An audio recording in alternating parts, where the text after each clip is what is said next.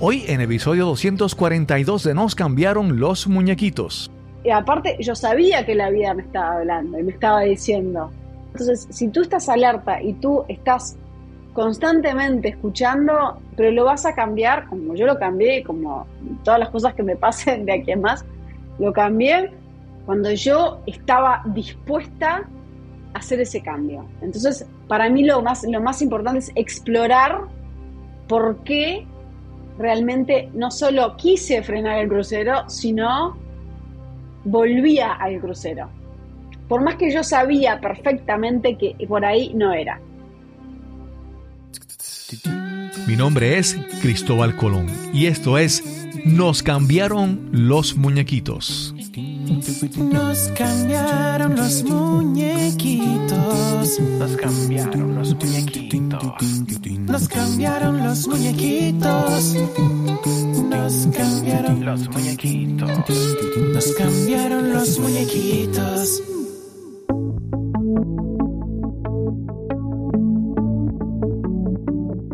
Gracias por acompañarme en este nuevo episodio de Nos cambiaron los muñequitos. Aquí te hablamos sobre cómo superar la adversidad, cómo reinventarnos y darle la bienvenida al cambio en nuestras vidas. Quien gana fuerza superando obstáculos posee la única fuerza que puede superar la adversidad. Esas son las palabras del médico, filósofo, teólogo y misionero Albert Schweitzer, ganador del Premio Nobel de la Paz en 1952. Hoy hablaremos sobre coaching y cómo transformar los obstáculos en oportunidades de crecimiento. Te presento a nuestra invitada de hoy. Hola, mi nombre es Macarena Relazúa, soy coach para la vida, experta en transformación y speaker. El tema que más me gusta hablar es de usar los obstáculos como oportunidades para el crecimiento y la transformación. Macarena es coach de vida y experta en transformación de vidas. Ha trabajado en las Naciones Unidas y como parte de su trabajo ha viajado a El Congo y a otros países.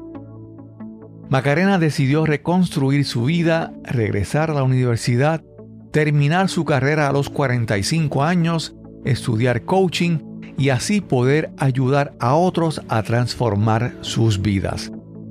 Este es el episodio número 242 y conversamos con Macarena Real.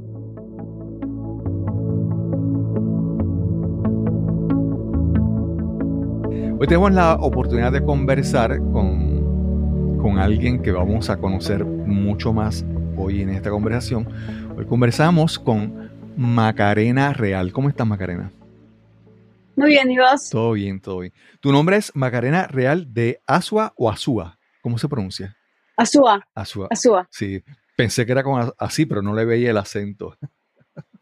Yo, yo pensando que, obviamente, esto te lo digo porque siendo, habiendo toda mi vida cargando el nombre de Cristóbal Colón y saber todas las bromas, ¿verdad? O sea, me siento como que en la libertad de hablar con otras personas. Por ejemplo, hace, hace unos episodios atrás conversé con, con alguien que ahora es un amigo, se llama Magallanes. Entonces, los chistes eran de que, ¿verdad? Magallanes, Cristóbal Colón. Entonces, yo me imagino que en tu caso, eh, Macarena, cuando salió hace unos años aquella canción, posiblemente todas las bromas y todas las cosas con, con tu nombre. Mira, la, la verdad que en, yo nací en Uruguay y mm, llegó primero a Uruguay la canción. Y en ese momento como que nadie le dio mucha pelota. Y después se fue y después cuando volvió y vino desde Estados Unidos, la verdad que sí. Y acá yo vivo en Nueva York y la verdad que no hay una persona que no conozcas que te digan algo, un comentario de algo, de primero que no te cree, primero que gente que te dice, pero ese es tu nombre de verdad o es una, este, ¿cómo se dice? Un seudónimo, cosas. Yo no, es mi nombre. y también me siento en la libertad de, o sea, de burlarme de todos los nombres de todo el mundo porque yo lo vengo escuchando, imagínate. imagínate cuando es para, para escribir ese nombre en inglés. Cualquier cosa me describe. Claro, claro. ¿A vos te pasará lo mismo? Sí, bueno, a mí, lo, a mí lo que pasa, lo que pasa es que comenzó desde, desde niño, desde, ¿verdad? En tu caso ya eras creo que un poco más grandecita cuando salió la canción. En mi caso, yo era un niño que yo llegaba a, a, mi casa por las tardes a veces llorando porque los niños eran crueles y yo decía, yo me quiero cambiar el nombre. Pero después he descubierto que es una gran, una gran bendición y de eso vamos a conversar hoy, de cómo a veces recibimos algunas cosas que pensamos que son malas y pueden ser buenas. Pero antes de hablar de eso, yo quiero que me hables un poco, ya mencionaste que estás en Nueva York y que naciste en Uruguay, pero háblanos un poco, ¿dónde naciste en Uruguay y háblanos un poco sobre tu niñez, dónde te criaste? Bueno, nací en Montevideo, la capital del Uruguay. Eh, somos cinco hermanos y dos nos criamos en, en Positos, bastante cerca de la playa. Entonces, eso es una cosa que todavía, sí, ¿cómo se dice? Como sigo con esa tradición de que para mí lo más lindo del mundo, lo mejor de la vida es tirarme en la playa al sol y disfrutar de cuando el sol te, te quema la piel. Viste, cuando sentís como que es después de estar un día entero al sol con la, piel toda salada del agua, bueno, eso me encanta, me encanta. Y, y bueno, y en una familia de clase media con nuestros padres, por supuesto, fueron, no sé cuántos años tenés vos, yo tengo 49 con padres que, bueno, que nacieron en la época de, mm, después de la Segunda Guerra, entonces todo lo que eso conllevó, ¿verdad? A cómo nos criaron, no es como, como criamos ahora a nuestros hijos, lo que era la, hablar de la autoestima y de los sentimientos y de las emociones no existía, ¿verdad?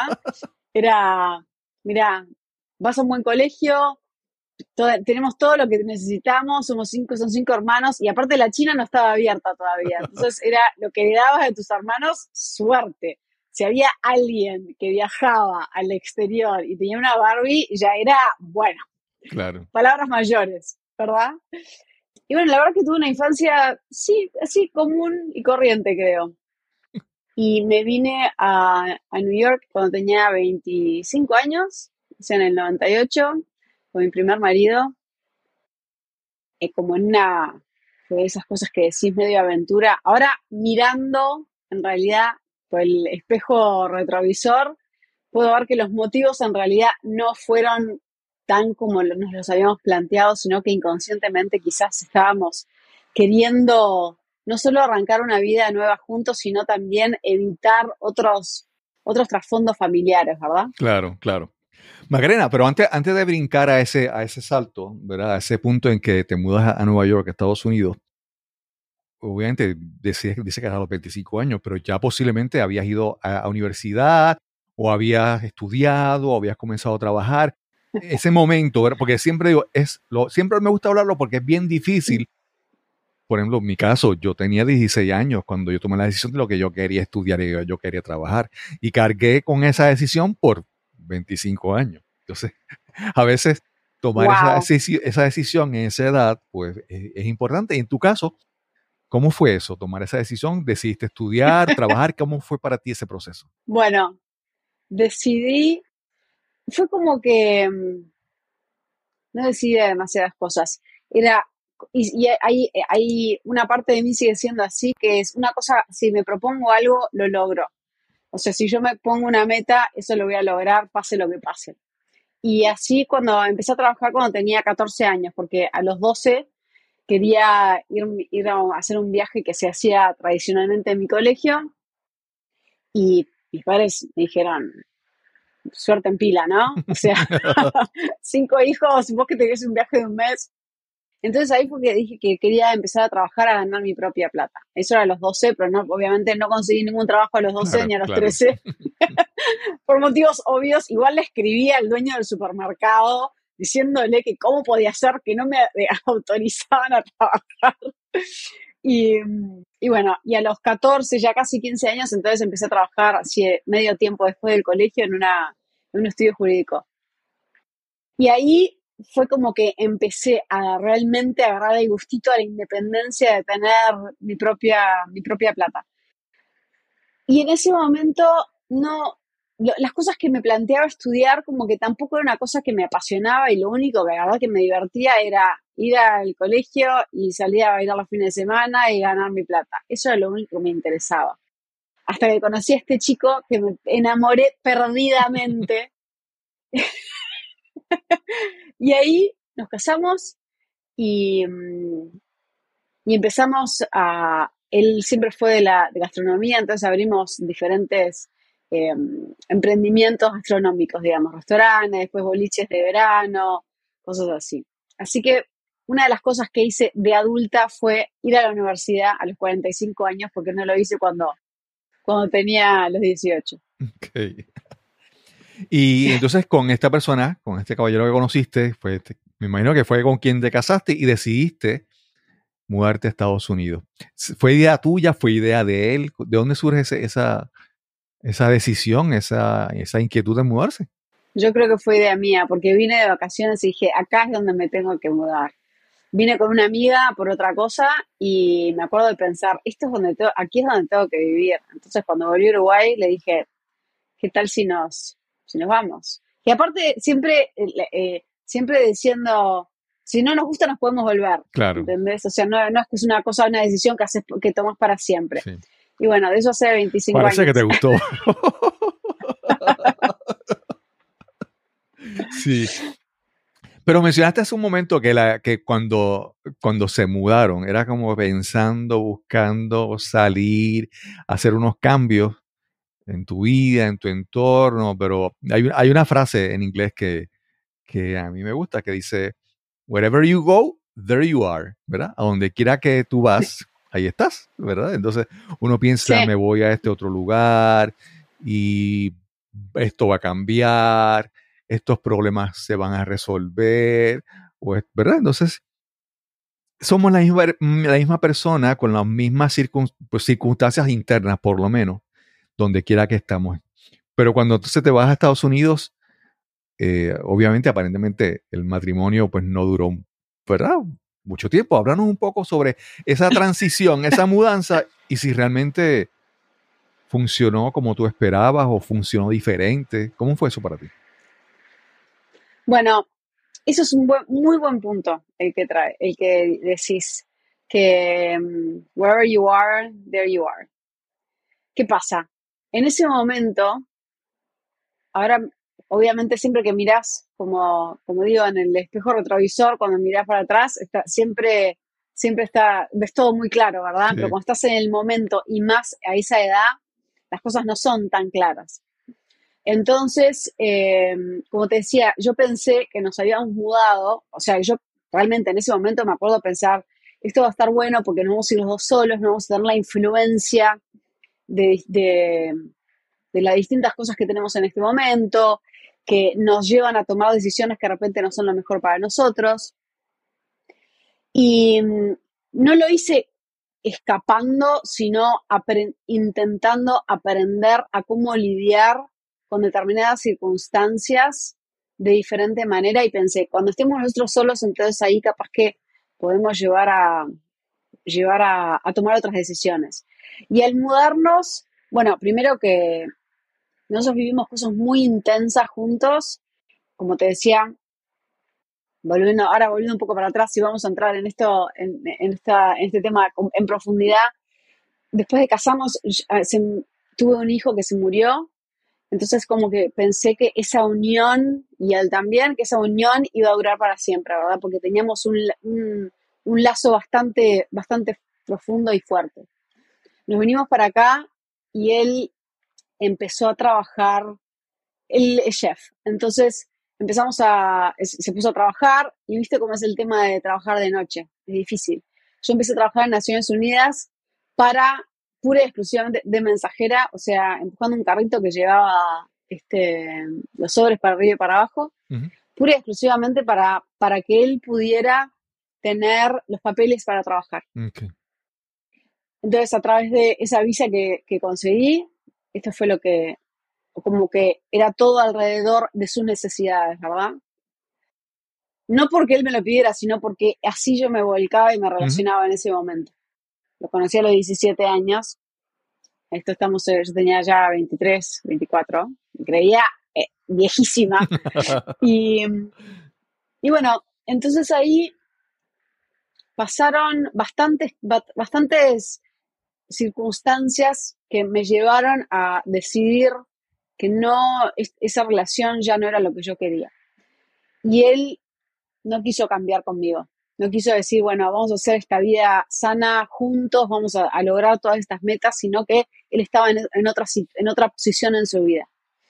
Entonces ahí fue que decidimos, decidí no continuar con esa relación. Creo que fue una de las cosas más difíciles que decidí en mi vida en ese, hasta ese momento.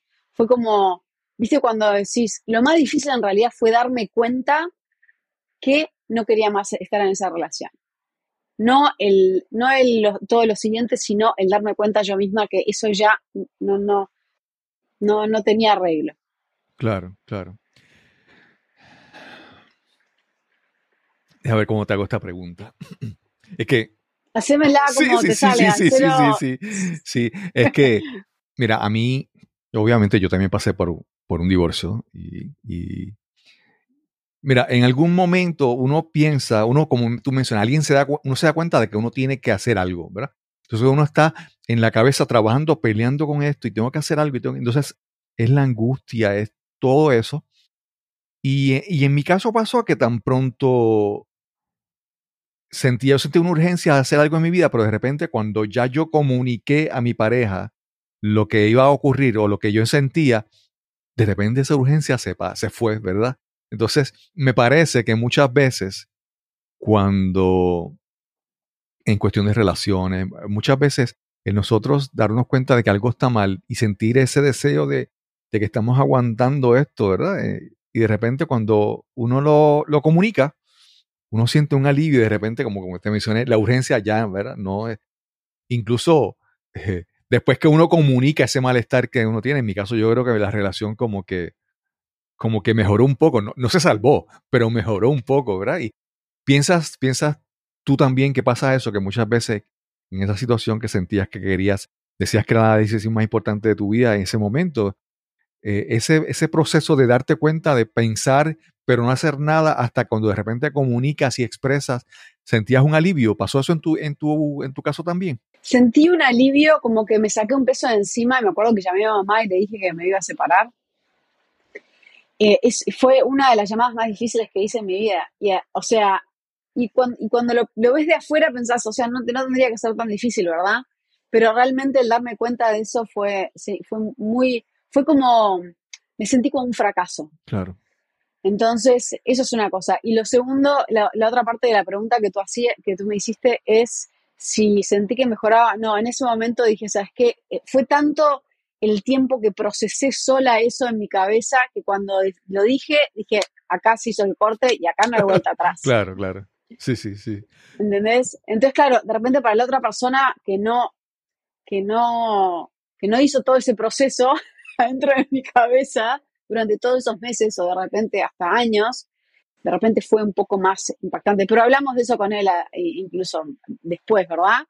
Y, y, y él me decía, en realidad yo me di cuenta que un día ya me miraste de diferente manera, que ya no, que, que no, que no había vuelta atrás. Okay. Sí, no, te, lo, te, más por la parte de que muchas veces el, el, el tener esto en la cabeza, las historias que nos contamos y, el, y la, energía que invertimos en pensar las cosas nos agobia más que muchas veces tomar acción o, o hablarlo. Entonces, muchas veces, con, con, si decidimos simplemente, vamos a hablarlo, ya uno se suelta porque queremos, todos somos hasta a veces, no sé si la palabra correcta es ser egoísta, pero somos hasta cierto punto egoístas con nuestro sufrimiento. Este es como mi sufrimiento, ¿verdad? pero hay que aprender a soltar, aprender a comunicar y aprender a hacer las cosas, muy importante. Pero quiero, quiero, agregar algo a lo que decís, que en realidad siempre todo es peor en nuestra, en nuestra cabeza que en la realidad. Siempre. Eso es una cosa que le digo a mis hijos eh, continuamente, es decir, lo que tú tengas en tu cabeza, una vez que lo, o sea, que primero que si lo postergás, olvídate, lo, lo, peor del mundo. ¿Verdad? Cuando decís, ay, tengo que hacer los deberes, tengo que hacer los deberes, tengo que estudiar, estudiar, y al final cuando lo haces, o sea, no era, para, no era tan claro, claro. ¿cierto? Sí, sí. Pero en, el, pero en el tema de lo que vos decís, de, de cuando lo plasmás en realidad, sí, son, son, son, pero nadie nos, nadie nos enseñó a comunicarnos. A vos tu mamá te dijo, bueno, vamos a hacer cuando fuiste al, ¿verdad? al colegio te dijeron, bueno, hoy clase de comunicación, no, era matemática, de historia. imagínate si enseñáramos, si, si, si pudiéramos enseñarle a la, a la generación que viene a comunicarse, a hablar de sus emociones, a usar el, ca- el cambio y, lo- y los desafíos como, como una herramienta y no como un fracaso absoluto, ¿verdad? Todas esas cosas, creo que el mundo estaría diferente, ¿no? Claro, claro. Macarena, pero entonces mencionas que después de los 45 años decides estudiar. Te voy a preguntar qué estudiaste, pero también hay, hay otras cosas en, ¿verdad? De lo que he visto en tu trayectoria que siempre la conversación siempre es como un rompecabezas, montar las piezas de acuerdo a, quién tú eres. Y a los 45 años decides estudiar y eso de eso no hace mucho, ¿verdad? Hace poco. Y también hiciste, veo que hiciste otras cosas en tu vida. Empezaste en las Naciones Unidas, pero hiciste otras cosas que te llevaron fuera de Estados Unidos a viajar. Háblanos un poco más sobre ¿verdad? el resto de la trayectoria tuya. Bueno, después que... De vuel- vuelta para atrás. claro. Bueno, después que me separé de mi, de, de mi primer marido, me fui a, al Congo a vivir po- con las Naciones Unidas. Viví ahí casi tres años. Con, y ahí, eso fue una experiencia que, que creo, viste esas cosas que te... Hay cosas en la vida, hay eventos en tu vida como que te, te marcan a fuego, te, te agregan experiencias que después que las vivís no sos la misma persona, ¿verdad? Claro. Y algunas que son como un poco superficiales y otras que son muy profundas. Y cuando viví en el Congo fue una cosa súper profunda, porque primero me dio la oportunidad de hacer un trabajo increíble que nunca pensé que yo sería o capaz de hacerlo o incluso que tuviera la oportunidad, ¿verdad? De vivir en un lugar, en un lugar que es tan, eh, ¿cómo se dice?, eh, exótico y al mismo tiempo con tantos problemas y tanto, tan cruda la realidad, ¿verdad? O sea, como que está todo siempre a flor de piel. No sé si, si me, Sí. me ex- estoy expresando correctamente.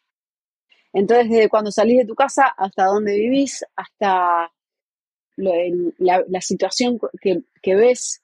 Eh, entonces tuve también oportunidad de viajar en el interior del Congo, donde o sea, los chicos de 5 o 6 años están con una metralleta AK-47, donde ves la realidad de lo que puede llegar a ser el ser humano, de las crueldades que hacemos para tener los teléfonos que tenemos, eh, todo lo que son las minas de coltán. O sea, es eh, infinita la- las, Claro. las experiencias que viví ahí.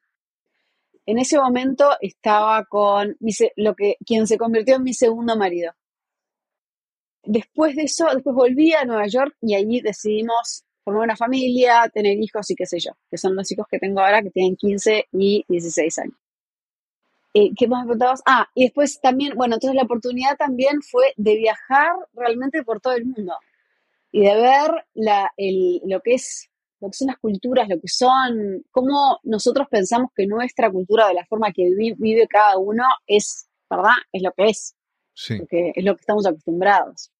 Y venir de Uruguay, que es un país así, donde la diversidad es así, cero también, abrir la cabeza y a pensar y a ver la manera de vivir de otra, forma, de otra gente que es exactamente lo mismo, pero es su versión, ¿verdad? No es que uno esté correcto y el otro no, sino que cada uno vive de una manera que, de acuerdo a, los, a las creencias, de acuerdo a cómo nos criamos, de acuerdo a lo que nos, metieron en la cabeza desde los, de los 0 a los 8 años, ¿verdad? Todo ese tipo de cosas que de repente no nos las planteamos si vivimos siempre en el mismo lugar y no vemos cómo otras culturas viven. Claro. Sí, te pregunto entonces, cuando el momento en que estabas en el Congo, ¿cuál era la situación política? O que, ¿verdad? Ahí, no sé exactamente en qué, en qué época fue, pero esto, eh, políticamente, ¿cómo estaba la situación? Mencionaste que, que había conflicto, que había niños armados. Cuando somos jóvenes, todavía nuestra mente no está clara, pero niños participando de conflictos y armados, ¿verdad? Es, es como que es tan, no sé, terrible, porque son niños que no están, ¿verdad?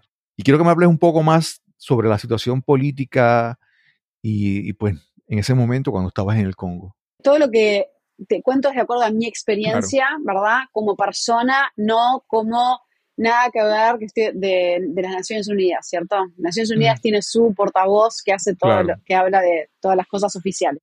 Mi experiencia, desde mi punto de vista, personal es, eh, en ese momento se había firmado un acuerdo de paz entre el Congo, eh, República, Central African Republic, Burundi, Ruanda y Uganda. Entonces, el Consejo de Seguridad lo que hace es, dice, bueno, para, para, lograr este mandato necesitamos mandar no sé, 15.000 tropas, bla, bla, bla, bla, de estos lugares del país. Y, pero los conflictos en realidad igual continúan en, los, en, las, en las villas, ¿verdad? Entonces no es que, no es que dicen, bueno, hay un acuerdo de paz y acá se llegó la paz y cada uno va a llevar para su casa. Las cosas internas y más en esos lugares donde, donde mm, la comunicación de repente no es como 100% eh, o de repente hay otros conflictos que son dentro de un pueblito o dentro, ¿verdad? Entonces, ese tipo de cosas, eh, bueno, y en realidad continúan prácticamente de la misma manera. No que yo volví al Congo en el, creo fue en el 2017, a hacer un relevo y, y me llamó la atención que realmente no había cambiado tanto. Desde el 2003 cuando me había ido. Claro, claro. Pero de cualquier manera una experiencia muy enriquecedora y desde, desde todo punto de vista, profesional, personal, desde la gente que conocí. Sí. Sí. Macarena, sé que ahora te dedicas al coaching y a, trabajar con ciertas cosas. Y, me gustaría saber en qué momento de tu vida llegas a esto, ¿verdad? ¿Hubo alguna situación que te empujó, te movió a... Porque me parece, en mi experiencia he visto que muchos coaches llegan al coaching porque necesitan el coaching para ellos mismos primero. No todos, ¿verdad? Pero algunos, ¿verdad? Gran parte buscando algo con lo que tienen que trabajar. En tu caso, ¿cómo llegas al coaching? ¿Cómo se da este, esta, esto en tu vida? Bueno, primero que nada, entonces cuando me separé por primera vez, o sea, con mi primer divorcio del, del, uruguayo, entonces ahí empecé a, en un camino, empecé a leer todo lo que era Deepak Chopra, las siete leyes, leyes para el éxito, todo ese tipo de trabajo espiritual, digamos, personal. Fue como que me incliné en eso. Después me, bueno, empecé a ver con este chico, nos fuimos al Congo, qué sé yo, y todo eso como que quedó un poquito como a un lado, ¿verdad? Como que yo venía en este camino, me desvié y seguí por este, por este lado. Me casé con este chico, bla, bla, bla, tuve estos dos hijos y él volvió a irse a una misión, él mientras trabajaba para Naciones Unidas, y él volvió a irse a una misión y ahí fue que eh, se fue a la misión de Siria, cuando todavía no había empezado la guerra en Siria. Se fue a la misión que tiene Naciones Unidas entre, entre Israel y Siria. Entonces ahí, y de ahí se fue a otra misión que fue en, Sudán, Sudán, del Sur. Eso fue en el 2011, 2012.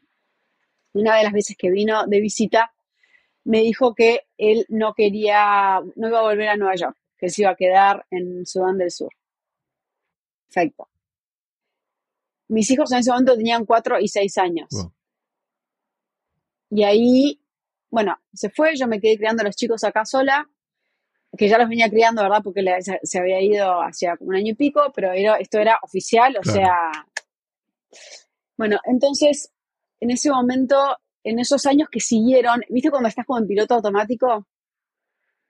Entonces iba a dejar, imagínate, o sea, a los cuatro años, acordate, no sé si vos tenés hijos, no se lavan el pelo, o sea, nada solos, ¿no? Casi nada. Entonces, en, ese, en esa época era llevar a uno al, al a la más grande, a la más grande que tenía seis, al Omnibus al, para que se vaya al colegio, volver a la bicicleta, llevar al otro al otro colegio, ir a trabajar, después de trabajar entrenaba en la hora del almuerzo para el triatlón, volvía a casa a ver si habían hecho los deberes o lo que tenían que hacer, bañarlos, darles de comer, y todo eso además intentando estar presente para ellos, ¿verdad? Lo cual no me salía muy bien. Todavía estaba bastante, eh, tenía épocas, tenía como una, rabia adentro, ¿cierto? Entonces me enojaba muy rápido, eh, ese tipo de cosas. Era como bien este, calderita de lata. Entonces, después de eso, durante esos años, llegó un momento que dije, yo no puedo más hacer esto así pues ya han pasado bastantes años, mi ex los veía a los chicos de repente una vez cada seis meses, una vez por año. A veces una vez cada cuatro meses, bueno. Entonces le dije que la verdad que necesitaba ayuda, le di varias opciones en cómo podía ayudarme y a todas las opciones me dijo que él no podía a- apoyarme en ninguna de esas. Wow. Entonces pasé, estoy segura que él tiene otra versión de la historia. Como que siempre hay muchas, muchas Claro. versiones, ¿verdad? Él, claro, él realmente sentía que no podía hacer ninguna de esas cosas, estoy segura. En fin, entonces durante, pasé como dos semanas, ¿viste? Cuando decís, la verdad que no, me cuesta levantarme a trabajar, me cuesta, te diría bastante deprimida. Y un día dije, o sea, tengo una familia divina porque mis hijos son lo máximo. Vivo en a seis cuadras de Central Park. Estoy en un estado físico brutal, me siento bárbaro. ¿Viste cuando decís, tengo todo en realidad, ¿por qué acá hay algo que no me cuaje, que por qué no soy feliz? Entonces ahí, como vos indicaste muy este, acertadamente, empecé a hacer un coaching propio, ¿verdad? Empecé a leer ahí dije, ¿sabes qué? Yo tengo que cambiar mi vida sí o sí. Y, y bueno, y me compré un libro que se llama, se llama The Success Principles. ¿Lo conoces? Ese es de, De Jack Jack Canfield. Canfield. Sí. Sí. Y dije, ¿sabes qué? Voy a hacer todo lo que dice este libro. Todo, voy a seguir todos los pasos que diga este libro. Y ahí fue que dije, me anoté en la universidad, pedí un préstamo para, para, para volver a, a- a- para poder hacer los estudios. Me pareció que era importante para mí, como para decir, ¿sabes qué? Eso hice un check completo. Y aparte, como ejemplo para mis hijos, me parece que es eh, no, no, no, no se puede comparar con ninguna otra, otra cosa, ¿verdad? Que, pueda, que les pueda dar. Y después de un año estaba hablando con una amiga por teléfono y le digo, o sea, es que lo increíble es que no cambió nada en mi vida. O sea, vivo en el mismo apartamento, tengo el mismo trabajo, tengo el mismo sueldo, los mismos hijos, obvia- obviamente, todo lo mismo, y sin embargo tengo una vida súper llena. O sea, tengo una vida realmente plena. Entonces, seguí estudiando y qué sé yo, y haciendo, bueno, empecé a hacer triatlones de larga distancia, que me, lo había planteado varias veces y no lo había hecho. Bastantes metas, objetivos bastante claros, ¿verdad? Y además decidí no gritarle más a mis hijos. Ok. Muy importante para ellos. ¿no? A veces, sí, pero a veces, viste, un día dije, yo no quiero ser más la mamá gritona, Claro. pesada. Claro. Entonces, de ahí dije, bueno, y bueno, empecé a hacer todos esos cambios y la verdad que, y después, cuando llegó la pandemia, dije, voy a hacer, certificarme como coach con Jack Canfield para, eh, o sea, lo venía bien, lo venía mirando hace tiempo, pero viste cuando decís, estoy, ah, estoy con esto, estoy aprendiendo, voy a francés, estoy estudiando, tengo todo eso, o sea, pará. Entonces, cuando nos mandaron de Naciones Unidas a casa, que nos dijeron, fue el 10 de marzo, dijeron, bueno, vayas a su casa. Llegué a mi casa y me anoté para hacer el curso de coaching porque pensé, esta es la oportunidad. Claro. A tener tiempo libre para hacerlo. Y ahí fue que caí en eso. Sí. Magarena, ¿te diste cuenta de que tu vida había cambiado aun cuando era todo igual, verdad? Pero entonces tú- tus hijos vieron algún cambio, te lo mencionaron en algún momento o te veían diferente. Yo no sé si ellos me... Qué buena pregunta. Creo que hemos hablado de eso a lo largo de los años, pero no en ese momento.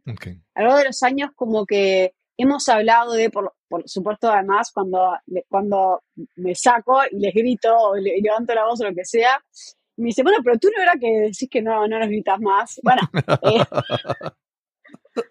pero hemos hablado, sí, yo no sé si se acuerdan de, de mi versión un poco más enojada. Claro, claro. Le voy a preguntar hoy, a ver si se acuerdan. Durante este proceso, ¿qué cosas aprendiste que tú has incorporado ahora, porque trabajas con personas, eh, das talleres y todo eso? Eh, ¿qué, qué lecciones de este periodo tú has traído y le has incorporado? Que esos son, podemos decir que estas son tu, tu método de trabajar. ¿Cuáles son las lecciones aprendidas que, que ahora sigues utilizando con tus clientes? Bueno, la primera es tomar, asumir responsabilidad por el lugar en el que estamos en la vida. ¿Qué quiere decir eso? Que cada uno está donde quiere estar en la vida. Salvo que estés en, las Fuerzas Armadas o en la cárcel, podemos tomar decisiones constantemente de cambiar, ¿verdad? Quizás no hemos llegado a ese espacio o a ese lugar, pero la decisión siempre parte de uno. Entonces, si yo asumo responsabilidad por el lugar en el que estoy, por la situación en la que me puse, ya sea consciente o inconscientemente, entonces de ahí es donde empezamos a lograr, a tener el poder de cambiar. Entonces es una cosa que es el principio número uno. Sin asumir la responsabilidad, sin culpar, si empezás a culpar que el gobierno, que la economía, que mi mamá cuando yo tenía cinco años me dijo que era una pelotuda, que mi papá me dijo no sé cuánto, que yo heredé el carácter de no sé quién. No. Entonces, puede ser que sí todas esas cosas, pero y además es la responsabilidad de uno mismo hacer esos cambios que querés. Porque nadie va a venir a golpearte la puerta y decir, che, tú, ¿te gustaría que yo te ayudara a cambiar esto y esto y esto? Sí, sí, sí. ¿Verdad? Y si, incluso si pasa eso, la mayoría de las veces decís, no, no, porque no sabes lo que estás hablando, porque verdad, como que no lo ve uno mismo. Claro. Hay, hay veces que veo a personas que, que, es que quiero, quiero enfatizar. Hay personas que tienen algún problema y ya se dieron cuenta que tienen un problema, pero están como que frustrados porque no han, lo han resuelto. Y yo siempre a muchas personas les digo, mira, el tú darte cuenta, darte cuenta de que hay un problema es un gran paso, es un gran progreso, porque la mayoría de las personas mm, no se dan cuenta de lo que está mal. Entonces, por, yo pienso que, mira, si ya descubriste, ya, ya sientes la inquietud de hacer un cambio, todavía no, no estás claro, pero darse cuenta de que estamos mal, de que queremos buscar mejorar, yo creo que es un paso muy importante que creo que muchas personas tienen que darle importancia. Así como tú dices, ese primer paso de tomar responsabilidad, decir, soy, sí, soy yo el que, por ejemplo, en tu caso, soy yo que le grito a mis hijos, tengo que arreglar eso. Todavía no sabes cómo arreglarlo, pero yo mm, pienso que ese primer paso de darnos cuenta de que, de que algo está mal y reconocer que tenemos, que podemos hacer algo, aun cuando no sepamos qué hacer, pero es un paso muy importante que, yo creo que hay que darnos mérito. Cuando estamos ahí, hay que darnos mérito y no sentirnos mal porque todavía no nos hemos resuelto el problema. Bueno, sí, porque claro, tener un poco de compasión con uno mismo, ¿verdad? Yo creo que además eso, cuando nos damos cuenta de eso, es la vida, la vida te está dando, la, te está hablando en, el en secreto, como es como un murmullo, ¿verdad? Después la vida te va dando más más eh, te va hablando de diferentes maneras. O sea que lo primero es que te, te, dice de alguna manera, ¿verdad? Y te das cuenta de que tienes ese problema. Después el siguiente paso, si tú no das, no das bola a lo que te dice la vida, entonces la vida viene a golpearte la puerta.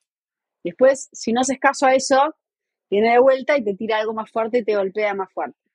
Y si no haces caso a eso, te tira con un tsunami. Y si no haces caso a eso, ¿verdad? Entonces, ¿Estás de acuerdo? Sí, sí, claro, claro.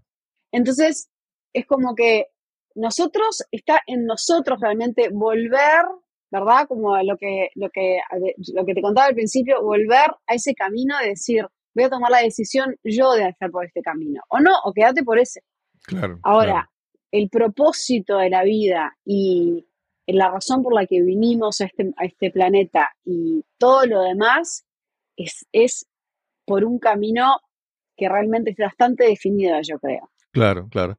Sí, no, como te mencioné, eh, obviamente es darnos cuenta, pero tampoco es quedarnos ahí, porque hay personas que, que dicen, no, es que yo, para dar tu ejemplo, es que yo ya yo me di cuenta que es que yo tengo ADHD. Entonces se queda todo el tiempo en, esa explicación. Sí, ah, sí, sí, tiene un problema, pero ¿qué haces con eso? ¿verdad? Y aunque es bueno darse cuenta, pero tampoco quedarse ahí. En tu caso, Macarena, ¿con qué, con qué personas con qué tipo de cliente trabajas más, ¿verdad? Y en qué tipo de, dinámica, situaciones te encuentras trabajando más frecuentemente con tus clientes. Bueno, quiero agregar otra cosa antes, de, contarte eso, porque creo que, porque me parece que es interesante lo exacto de lo que vos decías. Yo, por ejemplo, estuve en una relación muy tóxica durante un año y medio. Las banderas rojas yo las vi desde que el tipo me llamó, me, me dijo, hola, desde que me dijo hola, yo vi la bandera roja. Después, al segundo día que me dijo hola, vi más banderas rojas. pero no eran unas banderas rojas, era un crucero de banderas rojas. ¿Está? No sé si te haces la imagen. O sea, Ujú. un crucero que era todo lleno, repleto de banderas rojas. Y Sí. yo, ¿qué hice? Dije, ¿me, me corro del crucero? No, dije, yo este crucero lo freno conmigo porque soy tan genia. ¿Entendés? Sí, sí, sí. Por supuesto, el crucero me pasó por arriba con todas las banderas rojas y me dejó, imagínate, hecha un, Sí, hecha un sí. panqueque, ¿verdad? Sí. Entonces, a lo que voy es, aparte, yo sabía que la vida me estaba hablando y me estaba diciendo. ¿Entendés lo que digo? Entonces, si tú estás alerta y tú estás constantemente escuchando, eso no quiere, pero lo vas a cambiar, como yo lo cambié, como todas las cosas que me pasen de aquí en más, lo cambié cuando yo estaba dispuesta a hacer ese cambio. Entonces, para mí lo más, lo más importante es explorar por qué realmente no solo quise frenar el crucero, sino volvía al crucero. ¿Me explico? Por más que yo sabía perfectamente que por ahí no era. Claro. Entonces, lo que yo me lo que yo me planteé y ese todo este trabajo interno y todo lo demás que no voy a entrar en detalle porque así no terminamos todos llorando. entonces, entonces, para mí esa fue la pregunta más importante. ¿Por qué? ¿Qué fue lo que me llevó a mí a intentar frenar ese crucero en vez de correrme y además seguir seguir por ese camino? Sí. Entonces, eso es lo que yo invito a las personas que estén escuchando a plantearse. ¿Cuál es tu crucero en este momento y por qué no te estás corriendo y dejándolo pasar? Sí. Perdona que me, me ría, pero es que cuando dijiste que, que cuando lo conociste y te dijo hola, te diste cuenta. Yo me pe- pensé en la, en la película Jerry Maguire, cuando él le, creo que la chica le dice, You got me at hello. En tu caso fue al revés. ¡Ah! te, te- te dio todas las señales cuando dio hello y, y no fue tan romántico como en Jerry Maguire. Nada romántico, además, las, las señales las tengo, lo conozco de que tenemos 15 años. Claro, o sea, claro. las señales las vengo viendo a 35 años las, las banderas rojas, Sí, sí, sí. No, y, Bueno. y pasa que muchas veces, mira, y te lo digo porque cuando yo recuerdo en mi orientación prematrimonial, que estaba ante en mi primer matrimonio, estaba con el sacerdote, y él me preguntó, ¿y tú sabes que ella tiene cosas que no te gustan? Hay cosas que tú ves que, y dije, sí, sí, hay cosas que me gustan. ¿Y qué, piensas de eso? Y bueno, que yo, pues, yo lo puedo cambiar. Entonces, esa es, esa es una señal de que, obviamente, pensamos que podemos cambiar a las otras personas para arreglar las cosas. Cuando yo creo que lo más importante es, no, no, bueno, yo no puedo cambiar a esa persona. Si esa persona puede cambiar, pues bien allá, pero lo que yo puedo realmente y debo hacer es intentar cambiar yo, ¿verdad? Eh, por ejemplo, Exacto. si, si viene el crucero, pues o me salgo del medio, pero, ¿sabes? No tengo que, no tengo que tratar de pararlo. Y muchas personas piensan que, ay, que está bien esta misión de ayudar a la gente en el mundo y ayudar a, a cambiar a los demás cuando no, eso es una distracción. La verdad, el verdadero trabajo y posiblemente el más difícil es cambiarte tú. Entonces, como tú mencionaste, tomar responsabilidad y empezar a trabajar contigo. Y los demás allá, bueno, que si pueden, Mirarte al espejo. Claro, claro, sí. Me parece eso, pues, súper interesante eso. Bueno, entonces, pero lo que voy en realidad es que nos pasa a todos, no es que porque hayas hecho este trabajo durante 20 años, seguimos siempre trabajando, seguimos siempre cambiando cosas de nosotros, seguimos siempre viendo, eso me parece que es una, una de las de los mitos que yo tenía, que yo pensaba, esta gente que está en el espacio de crecimiento personal tienen la vida perfecta. Las bolas, Sí, nadie tiene la vida sí. perfecta, la mitad son alcohólicos, la otra mitad, ¿entendés? Entonces, digo, lo que, pero está bueno porque somos todos humanos y, y es como que todo esto es parte de, ese proceso, ¿verdad? De volver a ser quien somos, de volver, de encontrar nuestro camino, de ver nuestro, de vivir nuestro propósito, todo eso. Por eso lo compartí, porque ahora me río y es, y es gracioso, pero no fue divertido. Claro, O sea, claro. las, noches que pasé llorando.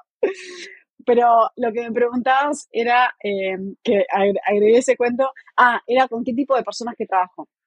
Por lo general, la gente con la que trabajo son personas, no sé cómo se dice, type A personality, Descríbelo un son poco gente más. que les va, ahí va, que son eh, personas que tienen, que está- son súper exitosos en su trabajo de repente, o en algún aspecto de la vida, puede ser súper exitosos en su trabajo, o atletas que son bien, tienen ese foco ¿verdad? Pero tienen todo, mucho, los otros aspectos de la vida medios caóticos. Exacto. O sea, entonces, y por eso no tienen esa sensación de vivir una vida plena constantemente. De los ocho aspectos de la vida, entonces tienen uno súper bien perfecto, que la gente dice, este loco, o sea, mata, y hay otras cosas que no tan bien. Entonces, lo que hacemos es hacer un trabajo, ahora, por ejemplo, cuando empiezo un curso eh, que es en español, el, en septiembre, empieza el 7 de septiembre por Zoom, que lo que hacemos es eso, ¿verdad? Es primero exploramos dónde estás, que a empezar a asumir, a tomar responsabilidad de dónde estás en la vida, que en realidad estás porque tú tomaste decisiones A, B, C, D. Todas esas decisiones te llevaron a donde estás ahora. Y después entonces empezamos a ver cuál es tu propósito. Ahí son una en 400 trillones de, posibilidades de nacer. ¿Es esa de la estadística? Sí, sí. Bueno, entonces, por alguna razón viniste. Claro, claro. Sí. Y después, dale, ¿qué? No, no, te iba a decir que es que muchas veces mencionas personas con personalidad tipo A y es que, por ejemplo, personas que financieramente son bien exitosos. Y a, y yo, a mí me da la impresión de que muchas personas tenemos la vida dividida en, en partes diferentes y en, esta, y en el trabajo somos de una cosa, pero acá no. Y yo creo que podemos hasta cierto punto entender que los principios que trabajan en mi trabajo, que me ayudan a ser exitoso allá, me pueden ayudar a otra cosa. Por ejemplo, hay, hay, personas, hay personas que vamos a hacer, que son, que son project manager en su trabajo, y allá organizan todo y les va bien, pero en su vida personal no les va mal. Entonces, mira, aplica esos conceptos, ¿verdad? De manejo de proyectos a tu vida, porque ya las destrezas las, las tienes, ¿verdad? Es que simplemente no estás cuidando tal vez esta parte, no la estás mirando o no la estás enfocando. Entonces, muchas veces tenemos, ¿verdad? Si tenemos éxito en alguna parte de nuestra vida, tenemos algunos talentos para hacer eso. Es que tal vez no estamos mirando de manera correctamente o tenemos nuestra vida dividida que no nos damos cuenta de lo que ocurre acá comparado con lo que ocurre acá. No sé si, si lo ves así también tú. 100%, 1000% sí. Porque lo que vos decís es eso, o sea, como que las personas, ese tipo de personas, bueno, todo el mundo en realidad, se enfocan en determinadas cosas, pero todo lo demás que dejan sin enfocarse dicen, ah, no, pues no tengo tiempo, a mí no me da el tiempo de hacer esto y esto y esto, yo solo tengo tiempo para esto. Todos tenemos las mismas 24 horas en el día. Eso es, o sea, vos tenés 24 horas, yo, las mías, mi día tiene 24. Lo que haces vos con las 24 horas, por eso está en vos, ¿verdad? Está en elegir dónde vas a poner tu energía, dónde vas a poner tu atención, y ahí eso es lo que va a florecer. Si te, si te enfocás y pones la energía en tu trabajo, va a florecer. Ahora, si te quejas y pensás que tu trabajo no está bueno, eso también va a florecer, porque todo eso se va a multiplicar, ¿verdad? Entonces, es todo de acuerdo a dónde pones tu energía y también muchas veces creo que es que no sabemos o las personas no saben que hay muchas cosas que las hacemos inconscientemente. Sí. Entonces no quiere decir que seas una mala persona porque no le das pelota a tus hijos. No quiere decir que seas un aragán porque no salís a correr todos los días. Quizás todo eso es ah, decisiones que tomaste inconscientemente porque estabas como, como abajo de la nube, ¿verdad? Entonces una vez que ves que tenés el problema, que escuchás que la vida te habla y ahí decís, ah, mira, la verdad que hay otras posibilidades para mi vida, ¿verdad? Claro. Entonces ahí tomas acción y ahí empezás a trabajar en una visión de realmente lo que quieres para tu vida. Entonces lo que te, lo que te lleva a accionar es tener esa visión clara, es lo que te va a tirar del empuje que te dan esas cosas, esos, esos murmullos que te vienen de la vida hablándote, ¿verdad? Sí. Magdalena, en ese curso, en ese taller que, que, vas a, que vas a hacer en vía Zoom, que se llama Cambia tu vida, así que se llama, ¿verdad? Cambia tu vida. Sí. ¿Qué, más pueden, pueden las personas que, participen en ese taller, qué más pueden encontrar? De, qué, más cosas incluye? ¿O que, con qué, otras cosas se trabaja en, ese taller? Bueno, bueno, además de asumir la responsabilidad, después hablamos del propósito de uno en la vida. Creo que eso es uno de los problemas más importantes que tenemos, que creo que, mucha gente está estancada, está como bloqueada de decir, bueno, y es esto mi vida, qué sé yo, tengo 50 años, voy a trabajar, vuelvo, me ocupo de mis hijos, los fines de semana tomo de más, ¿cierto? Pero en realidad la vida puede ser realmente tan increíble que por eso me gusta agregar ese espacio, ¿verdad? Esa parte de trabajar en el propósito. Después empezamos con eh, determinar cuál es, identificar cuál es la visión que querés para tu vida. Empezamos a hablar de metas, ¿Qué, es lo que te da alegría? ¿Qué es lo que te da felicidad? De repente sos una persona como yo hace, no sé, no me acuerdo cuántos años, que siempre quise terminar, ir a la universidad.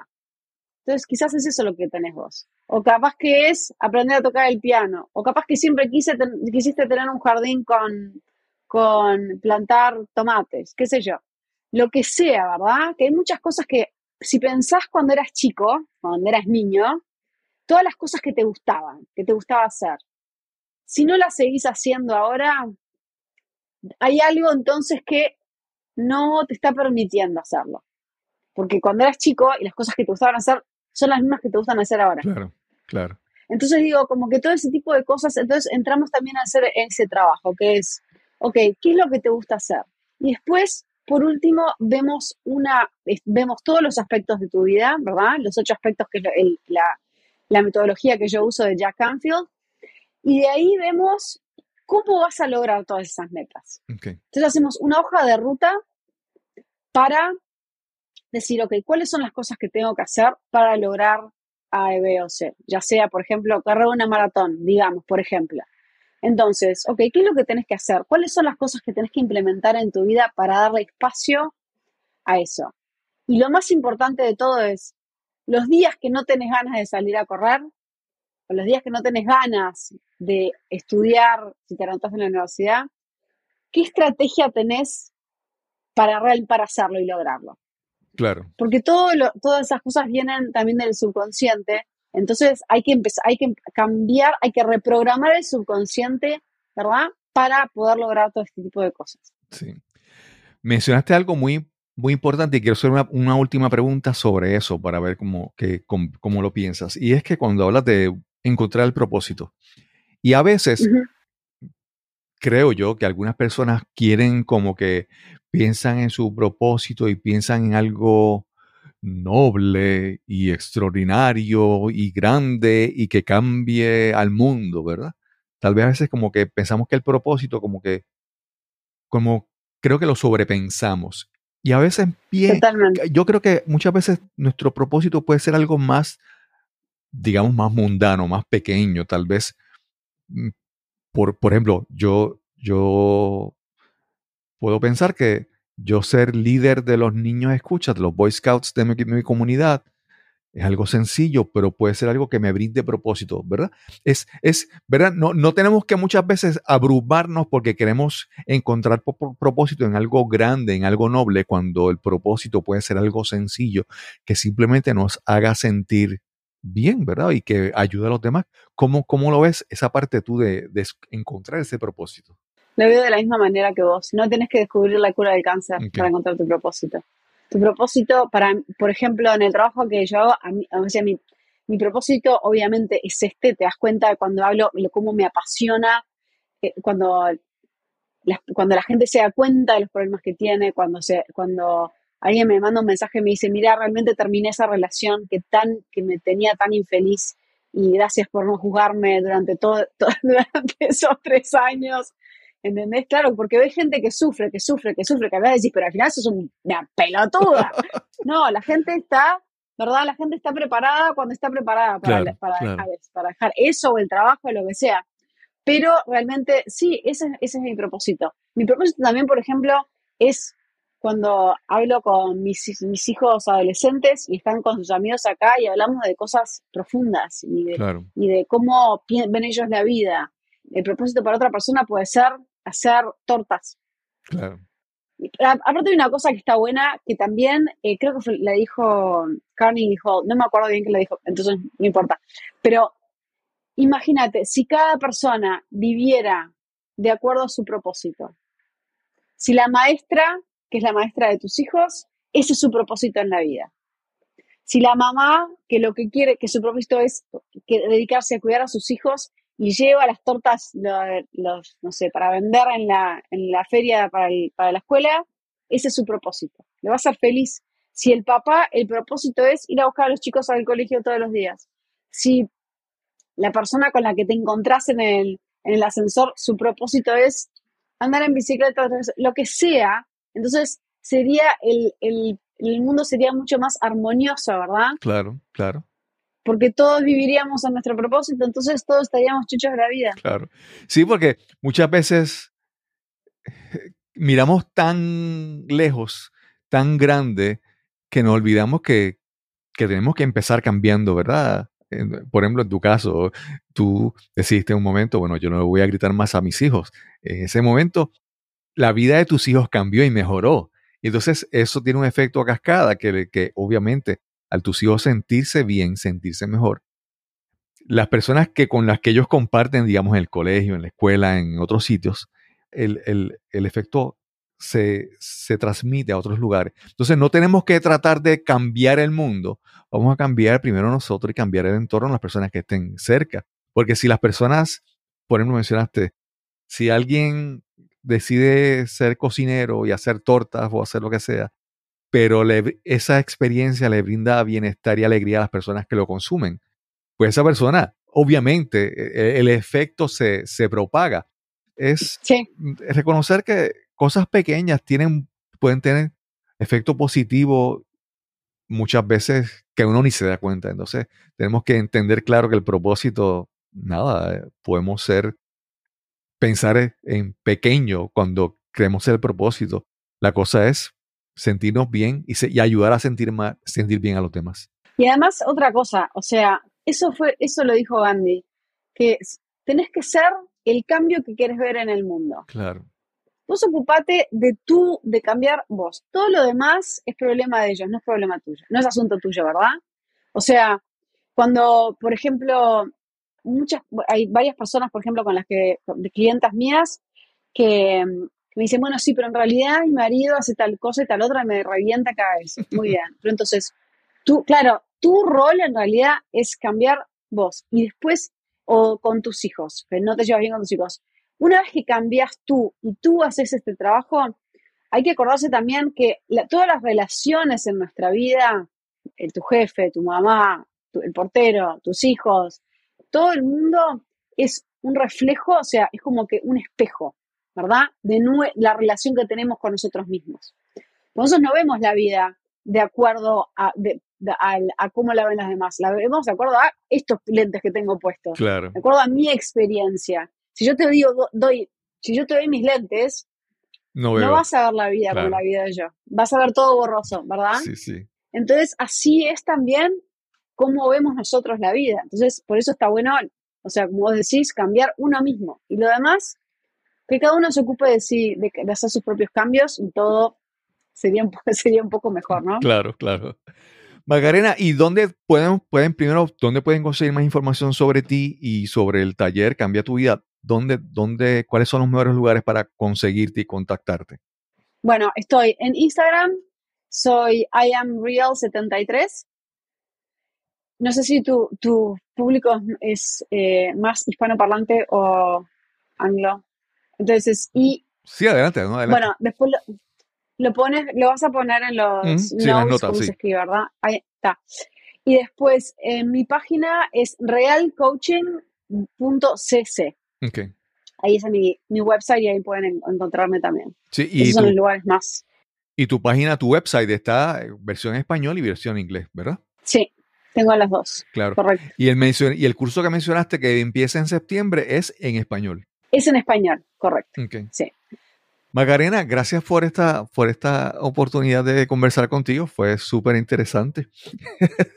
Eh, a, veces, bueno, le digo a los, invitados que, sí, no, te digo que a veces con los, con los, los, eh, invitados les digo que me río de algunas cosas porque es bueno a veces el, reírse de algo no quiere decir que uno no le preste seriedad, es que muchas veces las cosas pasaron, las superamos y nos podemos reír de todo lo que ha pasado. Aún, Por aun cuando en el momento que fue, fue muy difícil, como tú mencionabas, cuando en el momento que tú, ¿verdad? muchas cosas te hicieron ¿El llorar. crucero? Sí, el crucero, ¿verdad? Pero obviamente eso es, por Dios. es- eso es parte de superarlo, ¿verdad? También mirar, poder mirar para atrás y reírnos de las cosas y sentir que, bueno, aprendí la lección y ya es, sigo para adelante y me río de lo que pasó. No, me encanta que, diga- que digas eso porque además a mí me pasa lo mismo. Yo también me río en conversaciones. Me parece que es un poco cultural. Sí, me parece sí. que es medio latino reírte, o sea, que no es no- ningún nada ofensivo ni te estás riendo de la persona Claro, ni nada. claro. Es que, claro, que decís, claro, no puedo creer que esta persona piense exactamente lo mismo que yo. Sí, O que realmente dejó que el crucero la pase por arriba. Qué boluda. sí, sí. sí. O- o- obviamente, cuando yo te hablé de mi primer divorcio, obviamente me río ahora, pero cuando, cuando pasó no era nada, nada, ¿verdad? Pero entender que, que algo quedó en el pasado y que aprendí la lección y que miro ahora con una sonrisa del futuro, pues es parte de- del crecimiento. Qué suerte, ¿no? Sí. Macarena, gracias por, por, esta, por esta conversación. Espero tenerte pronto en alguna otra Gracias a vos. Sí. Dale, hablamos. Gracias. Quiero agradecer una vez más a Macarena Real de Azúa por esta súper interesante conversación que tuvimos hoy en este episodio. Recuerda que las direcciones y los enlaces que ella mencionó los encuentras en las notas de este episodio donde quiera que escuches este podcast. Y recuerda que si disfrutas de este episodio, compártelo con tus amigos, seres queridos o conocidos. Este podcast es completamente gratis. El precio es que lo compartas con las personas que pienses que lo puedan disfrutar también. Y sin más que añadir, nos encontraremos entonces en el próximo episodio de Nos cambiaron los muñequitos. Hasta la próxima.